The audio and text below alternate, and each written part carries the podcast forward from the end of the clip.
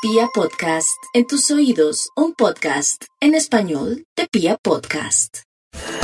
La naturaleza gregaria y la disposición propia de los Sagitario para interactuar con el mundo se hace muy vívida durante este periodo en el sentido que es el tiempo de las sociedades, de la firma de papeles, de encontrar en la presencia del otro posibilidades para mirar sus propias cosas de una manera distinta. Juntos nos va mejor, así que se favorecen las sociedades, las alianzas, los acuerdos de pareja, todo aquello que era fuente de intranquilidad puede encontrar un camino fiable para que todo evolucione mejor. Primer quincena, regularcito el tema de la salud, los temas gástricos especialmente. A partir del día 11 se abren las puertas de lo que más les gusta, como son los viajes es la época de soñar, de cimentar un mañana como es debido y de establecer las bases de aquello que puede realmente trascender en el tiempo.